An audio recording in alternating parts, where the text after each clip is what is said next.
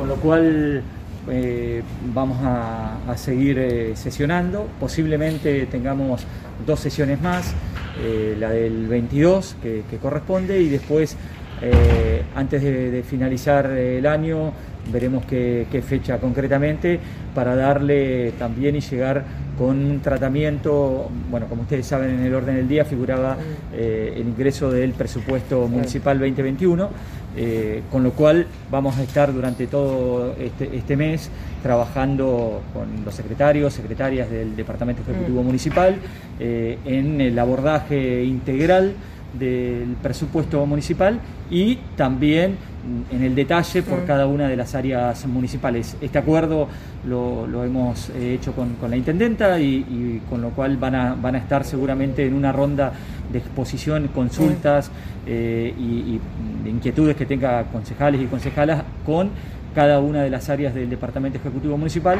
y eso hizo extender ah. eh, el periodo ordinario y la sesión. Sí, entonces la idea es que se apruebe el presupuesto este año, el 2021, para empezar el año... En, principio, sí, yo hablé con los presidentes y presidentes de bloque que íbamos a estar teniendo la ronda de consulta por, por cada una de las secretarías del municipio eh, para tratar de, llegar a, final de año con una sesión especial en lo posible con el tratamiento del presupuesto municipal 2021. ¿Hay, un em, aumento con respecto al del año pasado? ¿Qué han podido observar? Eh, sí, creo que lo, que pasa que ingresa hoy, lo, ah. vamos a, estar eh, analizando eh, en la Comisión 2 de Presupuesto y Hacienda, pero por, lo que primero hemos visto respecto a, la carátula y demás, superaría el, el 30% de incremento en relación al presupuesto 2020, pero justamente eh, las secretarías van a, y sobre todo la de, Economía,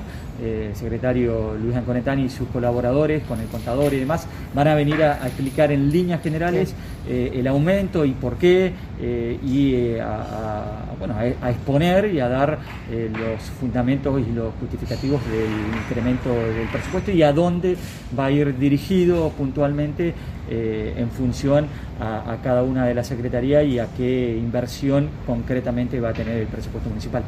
Eh, Daniel, eh, Adriana García hizo mención a la falta de tratamiento de algunos proyectos que presenta propuesta federal. ¿Qué tenés para opinar de esto? No, en realidad nosotros, bueno, eh, Alicia Campos también lo, dijo, la presidenta del bloque Frejupa, a ver, las comisiones vienen trabajando a, muy buen ritmo con, todos los temas, se ponen en tratamiento, hay un abordaje integral, se estudian, se analizan y sobre todo, en esto sí, tiene un mayor tiempo de tratamiento en aquellas, eh, en aquellas temáticas que existen consejos municipales o existen consejos provinciales. A ver, eh, hay especialidades que el Consejo Deliberante tiene que hacer las consultas para que posteriormente, cuando tengamos una legislación vigente, no eh, estemos equivocados a la hora de tomar decisiones que nada más y nada menos tienen que ver con legislación, con normativas, que le exigimos al Departamento Ejecutivo Municipal que lleve adelante distintas acciones, programas y planes o establecemos distintas decisiones. Si eso no lo hacemos con las consultas que hay que realizar, eh, significa que no le estamos dando el análisis serio, el, análisis responsable que lleva cada tema.